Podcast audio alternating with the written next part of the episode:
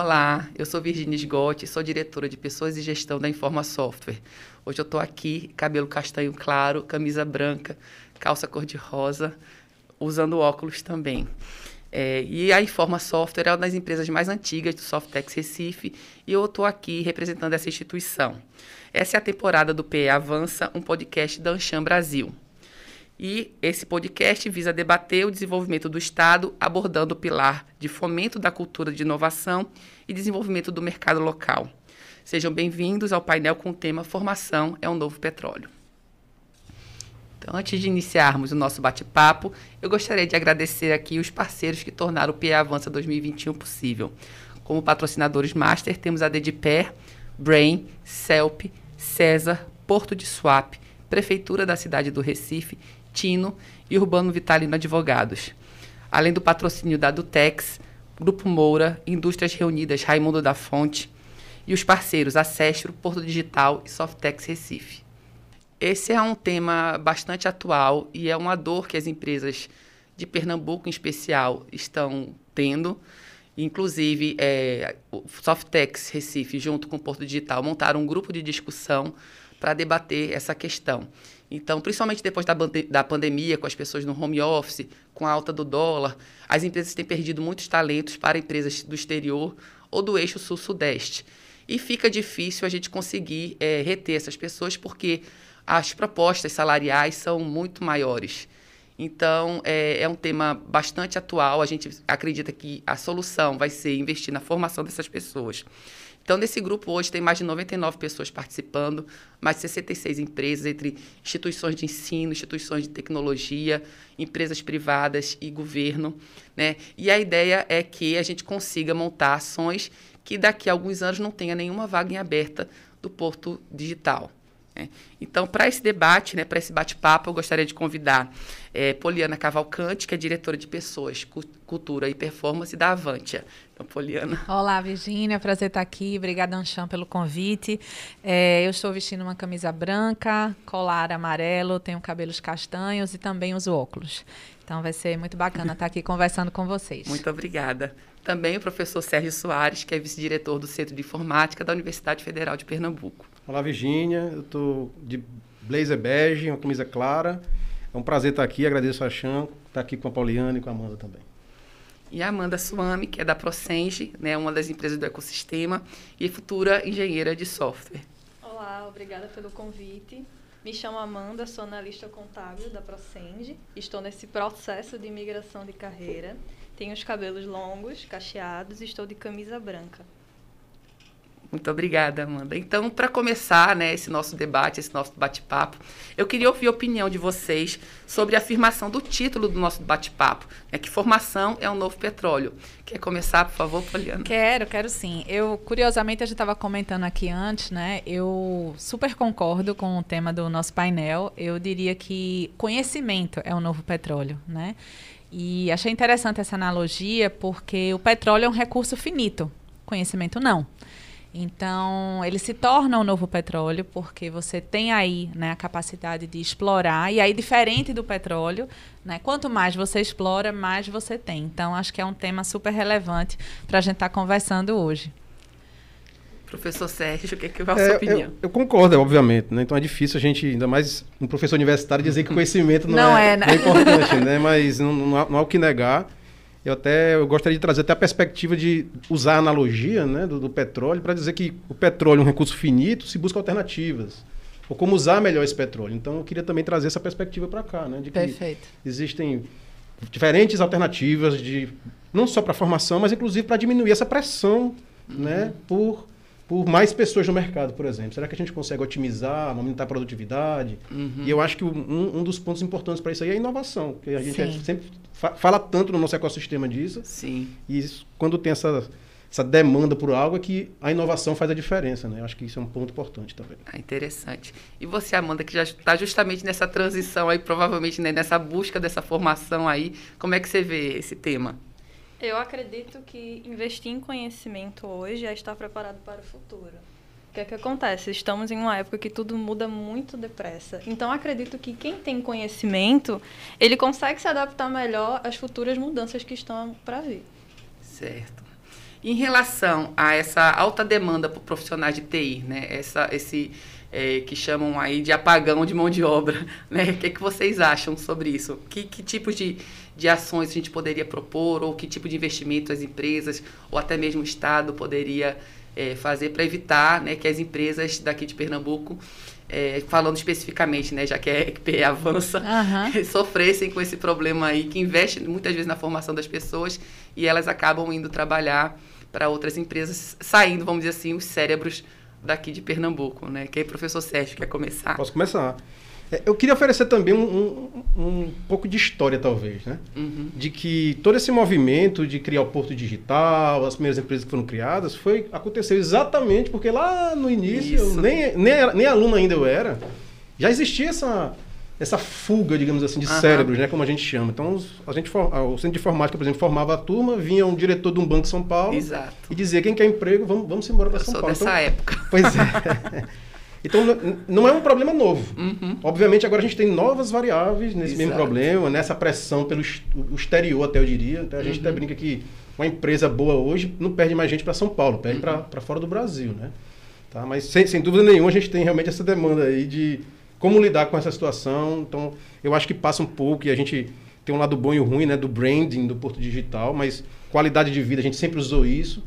O ponto é que agora a gente tem essa nova variável de a pessoa estar tá aqui e eventualmente a gente está perdendo ela sem ela sair fisicamente uhum. de onde ela está. Né? Então, a pandemia, vamos dizer assim, trouxe essa nova realidade para a gente. Né? O, de... o, risco que ela assume né, a uma nova posição, uma nova empresa é bem menor, né? Porque ela continua trabalhando, ela está trabalhando agora, que é de casa, né? Exato. Então, assim, é, a gente meio que não vai lutar contra isso, a gente uhum. não vai impedir que isso aconteça. Isso. Então, o que a gente pode fazer? Qual é a alternativa? Eu acho que, por exemplo, onde entra um pouco a inovação. O que, é que a gente vai fazer de diferente Talvez não necessariamente para que aquela pessoa não saia, mas para que diminua a demanda por certos tipos de posições, a gente melhore o nível das posições, as, a especialidade, vamos dizer assim, das posições, né? Então, acho que pode ser um pouco por aí. A gente vai falar um pouquinho mais, né, durante, durante a é, conversa. Eu acho que a formação aí é bem importante, né? Porque se você não consegue controlar essa questão da saída das pessoas, o que está no seu alcance é tentar formar mais rapidamente, né? Para poder substituí-la, né? Sem dúvida. E você, Amanda, o que, que você acha? É, eu conheço muitas pessoas que passaram por esse processo que você falou. Elas estão aqui, mas trabalham para empresas de fora. E aí, a, a motivação delas, que eu mais ouvi, foi questão salarial. Entende? E eu acho que aqui também a gente poderia tentar fazer isso, claro, olhando todos os recursos que nós temos aqui em Pernambuco. E também investir em programas de qualificação. Eu acho que isso é bem bacana. Temos muitos jovens ainda na escola, temos escolas técnicas aqui, e é bacana captar essas pessoas, né? Também tem dentro das empresas, eu acho interessante que tem talentos dentro das empresas que eles precisam ser descobertos. Como, por exemplo, foi a minha situação. Eu sou analista contábil e tive essa oportunidade de conhecer tecnologia, eu trabalho no Porto Digital, então eu já estou naquela atmosfera. No ecossistema. Né? Isso. Né? Será que já não tem mais outras pessoas dentro dessas empresas lá no Porto que só precisam desse incentivo, entende?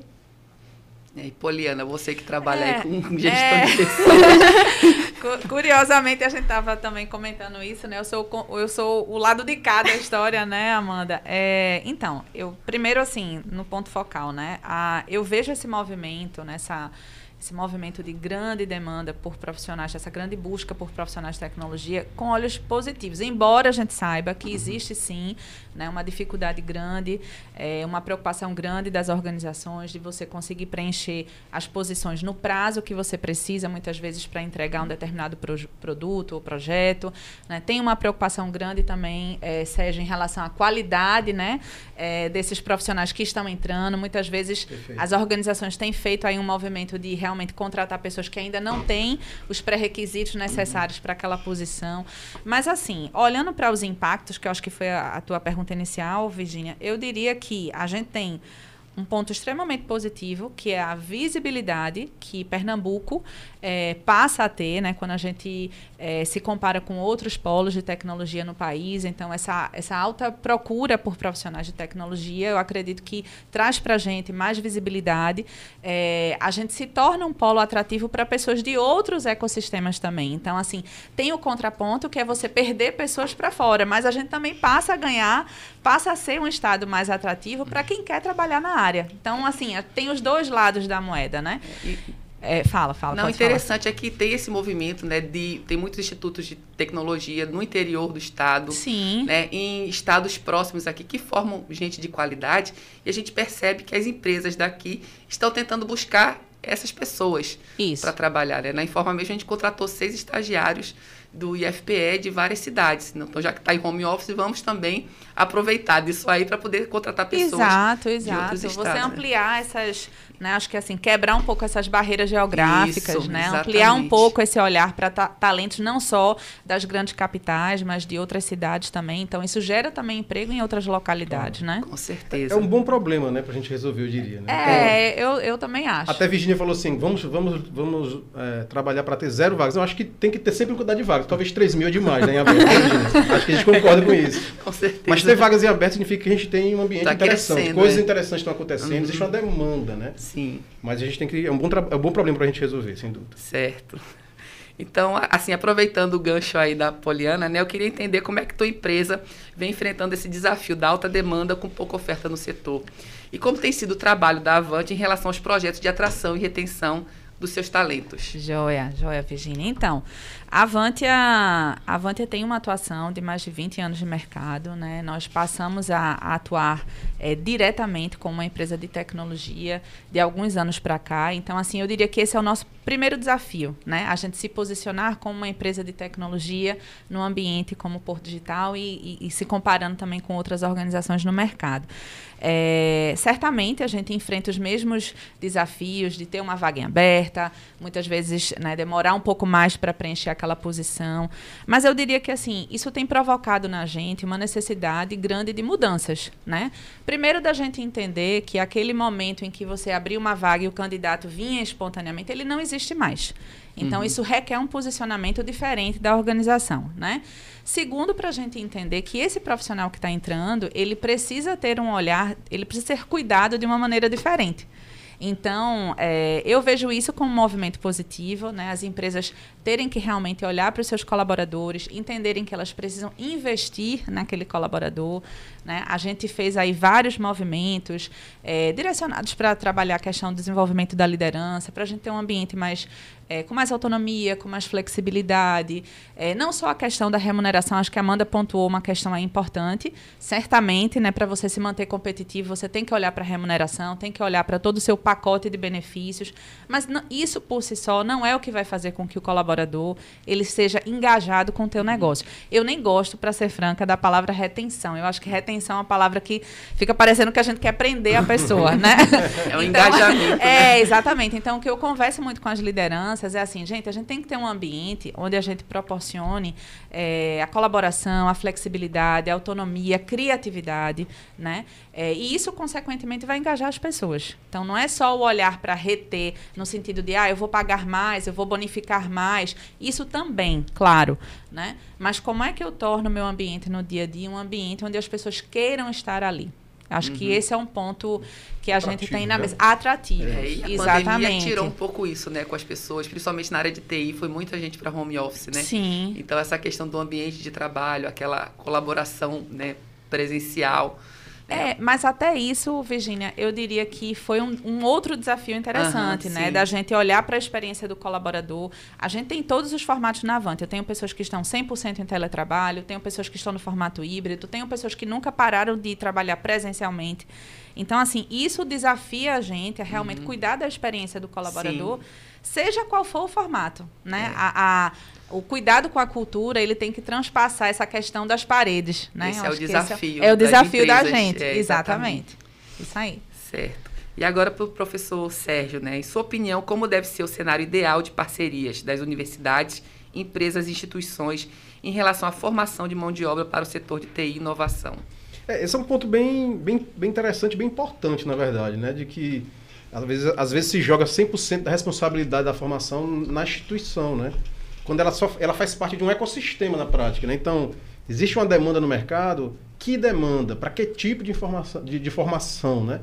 Então, eu entendo que a universidade ela tem um papel, obviamente, estratégico, porque ela tem a capacidade de prover diferentes níveis de formação. Uhum. Muitas, vezes, muitas vezes a gente fala de formação e acaba o senso comum é nível graduação. Nível graduação, quando tem, obviamente a gente faz, né? A gente tem três cursos, por exemplo, e tem várias universidades, várias faculdades aqui na nossa região que formam pessoas né, de nível superior, mas tem outros tipos de formação. Então, desde você ter uma formação mesmo de nível superior, mesmo de graduação, mais voltada para uma empresa, por exemplo. Então, a gente tem modelos específicos para isso. Então, se você pensar que uma empresa pode, por exemplo, junto com a universidade, fazer o que a gente chama de uma residência de software, né? Então eu sei que, por exemplo, a gente faz, o César faz, outras instituições estão fazendo um modelo que foi definido por, por um professor do centro de informática, uhum. diga-se de passagem, né, professor Augusto. Então a, a, você está formando o um aluno naquilo que é o papel da universidade, mas ao mesmo tempo de olho no mercado, junto com o mercado. E eu diria que tem o outro lado, da gente também ajudar programas que vão ainda antes da universidade. Então, aqui mesmo em Pernambuco também, a gente tem, junto com a uh, tem iniciativas da Secretaria de Educação, com o César, com a Rural, do Pernambuco Coders, que é eles formam pessoas do, do nível médio em, em, programação, por exemplo. Né? Então, isso é uma coisa que é importante. Aquilo que eu falei da, da alternativa. Né? Então, você não olha só para o petróleo, mas vamos ver outras energias, vamos dizer assim, né, que podem ser usadas. E, obviamente, a gente tem esse, esse DNA da formação em nível de pós-graduação, mestrado, doutorado, que eu acho que tem um pouco a ver com a atração, sabe, Poliana, que você estava falando. Sim. De, que tal uma pessoa vir para o Porto Digital, onde tem 3 mil vagas abertas, e a gente pode também ter uma formação de mestrado e doutorado? Uhum. Se você for olhar na nossa pós-graduação, o grosso das pessoas que estão lá são pessoas do Porto Digital, Sim. profissionais do Porto Digital, que a gente aumenta a qualificação, as empresas aumentam essa qualificação, elas podem fazer um doutorado, um mestrado voltado para o problema da empresa, por exemplo, então é mais um modelo também. Eu acho que ajuda esse branding do Porto Sim, Digital aí, né? Do, do, do nosso ecossistema. É, e, assim. e, no final das contas, né, o, o Sim, ele também tem um branding que atrai muita gente de todo o país para poder fazer justamente esses cursos de pós-graduação lá, né? Então, por que não pegar essas pessoas para trabalhar nas empresas locais também? Não, sem dúvida. Eu me lembro, rapidamente, eu me lembro de, de e-mails da gente mandando, fazendo propaganda de seleção da pós-graduação, dizendo, tem emprego aqui no Porto Digital. Então, uhum. é, é, a simbiose, né? Tanto o Porto é. Digital pode usar o Sim ou as universidades para dizer tem formação continuada ou adicional, quando a gente também, ó, tem emprego aqui, vem para cá fazer pós-graduação com a gente e trabalhar no Porto Digital, por exemplo. É, né? Perfeito. É interessante. E Amanda, para você aí que está nesse processo né, de mudança de carreira, quais são os principais desafios que você pode compartilhar conosco sobre o mercado de trabalho no setor de TI? Como é que você enxerga isso aí? Eu queria antes comentar um ponto que ela com falou. Com certeza, fica à vontade. Bem importante, uhum. que é sobre o ambiente de trabalho, uhum. né? É, é muito bacana isso, porque eu conheço muitas pessoas que trabalham há anos nas empresas e quando você pergunta, ela diz é porque aqui eu construí uma família. É isso. É porque aqui eu gosto das pessoas. É porque aqui eu gosto do ambiente. Às Perfeito. vezes elas não ganham tão bem. Perfeito. Já receberam outras ofertas, mas elas ficam ali pela família que elas construíram. Uhum. Esse foi um ponto bem bacana que você Perfeito. falou. Perfeito. E ele também falou assim é, dos programas de incentivo. Isso é muito bacana. Isso foi um dos desafios quando eu comecei a uhum. pesquisar. Porque quando a gente entra na universidade, que a gente tenta ingressar em uma área, a gente não sabe nem para onde ir. Né? Porque é, é um leque de opções que tem, principalmente na tecnologia. Então, eu comecei a ver que existiam programas, ainda faltam mais programas de incentivo, mas isso está crescendo bastante. E eu acho isso bem bacana. E, esse foi o maior desafio. E conversando com outras pessoas que estão nesse processo de ingressar na área, elas questionam que as vagas ofertadas para estágio, algumas delas, não todas, claro, elas exigem um, um certo nível perfil. de qualificação muito Isso, alto que eles Já sentem dificuldade. Isso, aí eles sentem uma dificuldade de se candidatar para aquela vaga. É, esse foi o maior questionamento que eu vejo na minha turma, nas, com as outras pessoas, no LinkedIn também, que as pessoas conversam bastante. Esse é o maior questionamento. Mas, minha gente, como é que eu vou me candidatar a essa vaga que eu estou começando agora? Eu não tenho esses pré-requisitos todos, e é uma vaga de estágio. Uhum. Será que não seria mais interessante captar esse jovem e qualificá-lo dentro da empresa, entende? Mostrar o produto, mostrar a linguagem, uhum. desenvolver esse jovem. Essa foi, foi a maior dificuldade que eu encontrei. Uhum. É, e é só um comentário sobre isso que você está trazendo, Amanda. Eu acho que isso é uma realidade é até comum, né? Muitas empresas acabam recorrendo a é, estagiários com uma mão de obra teoricamente um Barata. pouco mais barata, mas assim elas esquecem que naquele momento o compromisso delas é com realmente com a formação daquele Exato. jovem, Isso. né? Uhum. Então, é o princípio do estágio. É o princípio assim, do né? estágio, né? exatamente. Só um comentário também sobre essa questão da formação, já que o Sérgio é, também falou sobre isso. É, eu acho que um desafio para a gente, nesse cenário assim, tão, de tanta competitividade que a gente está vivendo, é a gente também investir na formação de outras competências para esses profissionais. Então, certamente, as competências técnicas, né, as qualificações técnicas, é o que talvez seja a porta de entrada para essas pessoas que estão chegando, mas a gente sabe que muitas vezes essas pessoas pessoas vêm com pouca experiência, pouca maturidade naquela, naquela determinada atividade, Sim. nunca trabalharam. Então, assim, um desafio que eu diria, né, e uma oportunidade ao mesmo tempo para as organizações, é elas investirem também na capacitação de outras competências, né, uhum. né, socioemocionais, mais direcionadas para o dia a dia, né? Como é que você vai lidar com a pressão de ter que entregar um projeto, como é que você vai lidar com o desafio de estar trabalhando num, num cenário diferente, mais isso. complexo. Uhum. Então, isso também é super importante. É soft skills, né? É. Soft skills, exatamente. com certeza. E, professor Sérgio, é, como é que você enxerga que são, quais são as principais barreiras em relação à formação de mão de obra de profissionais de TI? E tem alguma ideia de como é que a gente pode solucionar esse problema? É que aqui é o Conta pra gente. A pergunta de um milhão de dólares. Né? Eu sabia que você queria que eu respondesse essa pergunta de um milhão de dólares. Não, tô brincando. Eu acho que o desafio tem um pouco a ver com aquilo que eu já falei de uhum. qual é o perfil a ser formado. Então tem toda uma pressão de o mercado quer isso, a universidade quer aquilo. Como, como assim, uhum. vamos dizer, né? Então, existe um, um, princípio de um curso universitário que é, existe um currículo mínimo, vamos Sim. dizer assim, né? Um, e, e o interessante é a gente dizer que a formação do nível superior normalmente é uma pessoa que ela consegue, vou usar um jargão brincando aqui que a gente fala, é o desenrolado, né? Uhum. Então, eu, por exemplo, já tive do outro lado também, eu já dirigi um Instituto de Inovação aqui em Pernambuco, do Senai, e a gente dizia assim, eu quero contratar gente desenrolada. Então, ele não, dificilmente alguém vai sair da universidade, não é, não é, que ele não está preparado, mas assim, com aquela preparação técnica específica aquela, daquela vaga daquela empresa agora. Uhum. Porque a tecnologia, a área da gente é muito é, dinâmica, e a né? formação né? de uma graduação é de mais longo prazo, né? Pensando no... Ah, é, mas assim, eu diria até que é inocência a gente achar que é a graduação que vai dar essa formação pronta, assim. A pessoa sai pronta para sentar na, e, e, trabalhar. Sempre vai ter aquela tecnologia diferente, a que saiu no mês passado, o trend, quanto mais inovadora for a empresa, mai, maior, vai, maior vai ser esse desafio, entendeu? E aí é onde eu entendo que precisa um pouco daquela pergunta que você fez no começo da parceria. Uhum. Né? Não é que a universidade agora vai virar um formador de programador para a empresa A, ou B ou C, mas ela pode também complementar isso, por exemplo, como eu falei, num programa de residência, uhum. ou mesmo montando um programa específico. Não pode ser nem de graduação. A empresa pode contratar, e, e de novo, eu falo universidade, mas é qualquer instituição de formação, uhum. tá?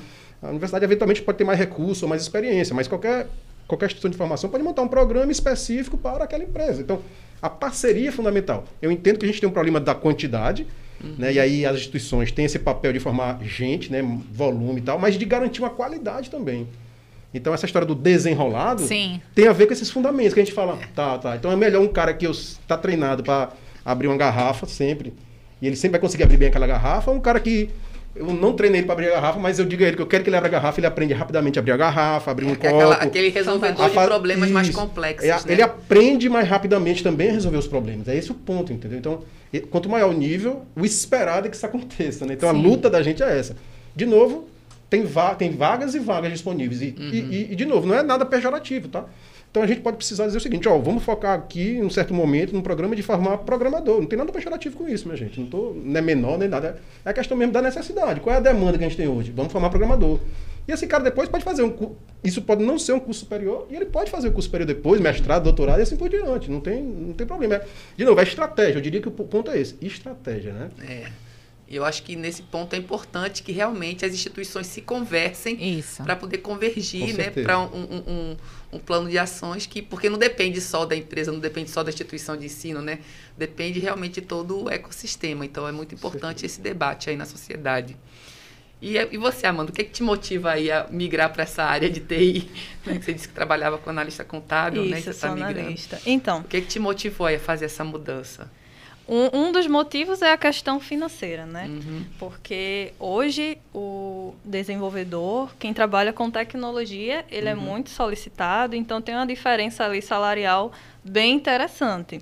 Mas eu preciso lembrar que um desenvolvedor, uma pessoa formada na área de tecnologia, ela tem que estar constantemente estudando, porque muda, é, muda assim numa velocidade, uhum. a necessidade do mercado muda numa velocidade que se a gente não estudar, a gente vai estar preparado para isso. Uhum. A gente não vai conseguir manter, se manter no mercado com excelência.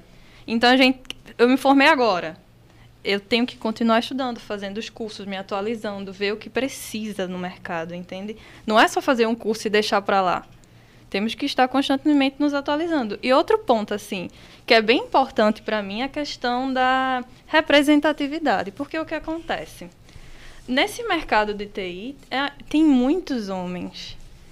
Uhum. Ainda é composto por muitos homens. Temos muitos programas aí que estão sendo desenvolvidos para incentivar os outros grupos a ingressarem, mas eu quero fazer parte desse grupo e ajudar outras mulheres a ingressarem nesse grupo ajudar pessoas que também têm medo de ingressar, por, oh meu Deus, eu não consigo porque é extremamente Muita difícil. Muita matemática, né? O pessoal tem medo da Isso. matemática, né?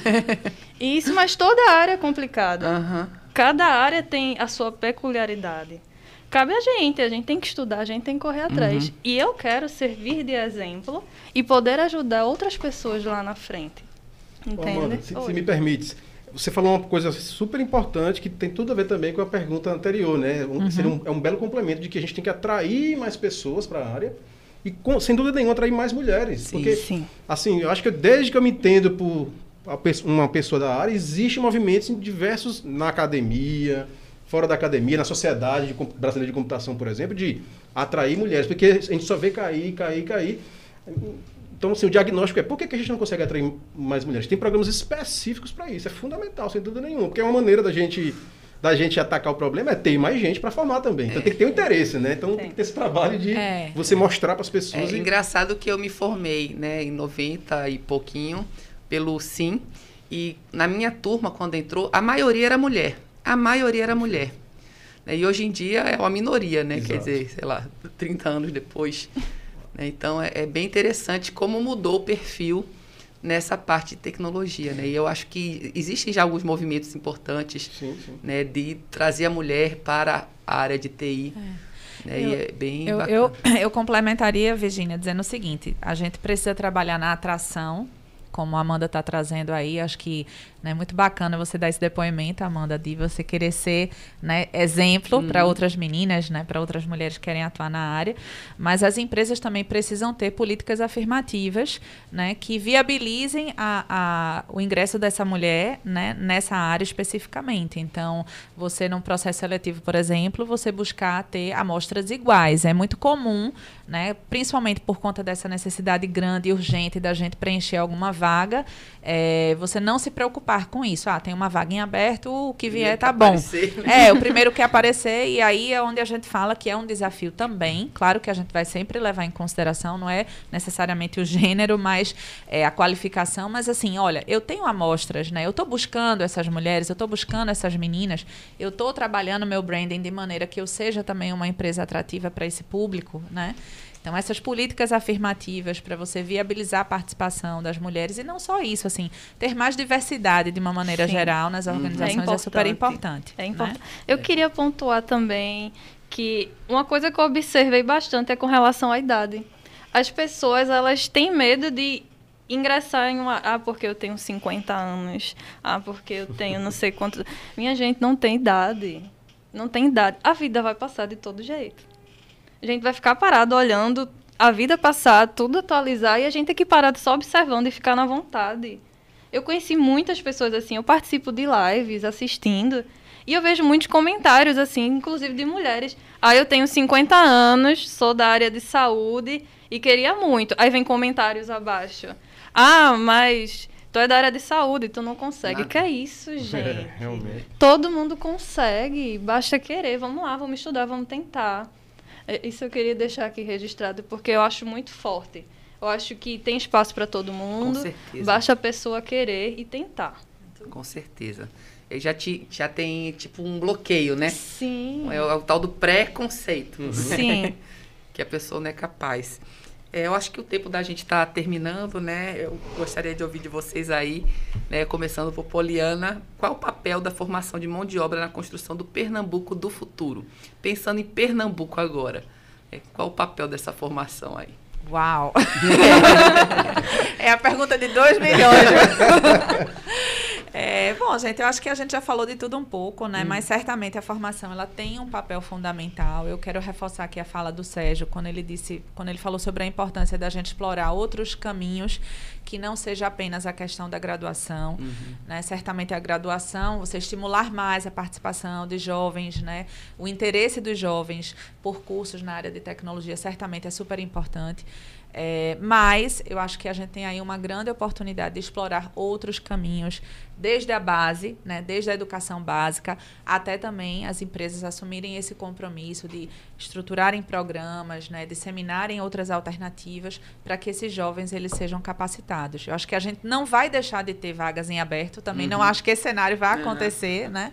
Mas o desafio da gente é diminuir cada vez mais o gap. Então, uhum. Pernambuco tem, sim, é, um polo aí super bacana para ser explorado. Eu acho que a gente está longe ainda de ter esgotado todos esses caminhos. Né? Você citou, Virginia, a questão das cidades do interior. Então, por que não né, também avançar um pouco mais para essas cidades? Né? Por que não oferecer mais cursos para esses jovens que às vezes estão, enfim, estão distantes dessa realidade que acontece aqui em Recife?